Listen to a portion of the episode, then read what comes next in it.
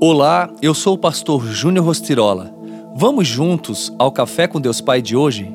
Vença o medo. Elias teve medo e fugiu para salvar a vida. Em Berseba de Judá, ele deixou o seu servo. O Senhor lhe disse: Volte pelo caminho por onde veio e vá para o deserto de Damasco. Chegando lá, unja Eliseu, filho de Safate, de Abel Meolá, para suceder a você como profeta. 1 Reis 19, do 3 a 16. Você enxerga o medo como pecado? Se eu disser que sim, você vai parar de ter medo? Provavelmente não.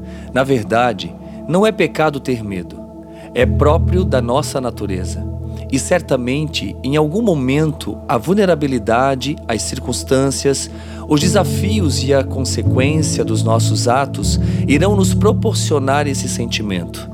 No texto que lemos, vemos que Elias, o grande profeta de Deus, teve de lidar com o medo.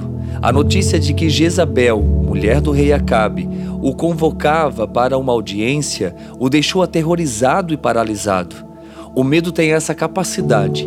Ele nos freia, incapacita-nos e nos impossibilita de ver uma saída. Ninguém está livre de ter medo. Eu mesmo já enfrentei inúmeras situações que, num primeiro momento, estava paralisado pelo medo.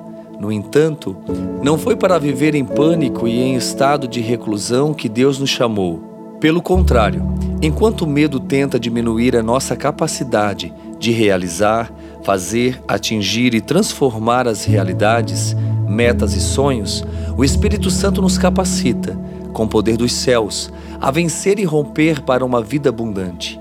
Então, caso você tenha receio de fazer alguma coisa, atingir algum objetivo ou se sinta ameaçado, tanto física como psicologicamente, eu declaro em nome do Senhor Jesus o que a Bíblia diz em 2 Timóteo 1,7: Pois Deus não nos deu um espírito de covardia, mas de poder, de amor e de equilíbrio.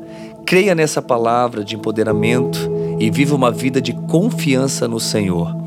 A frase do dia diz assim: que a sua coragem seja maior que o seu medo.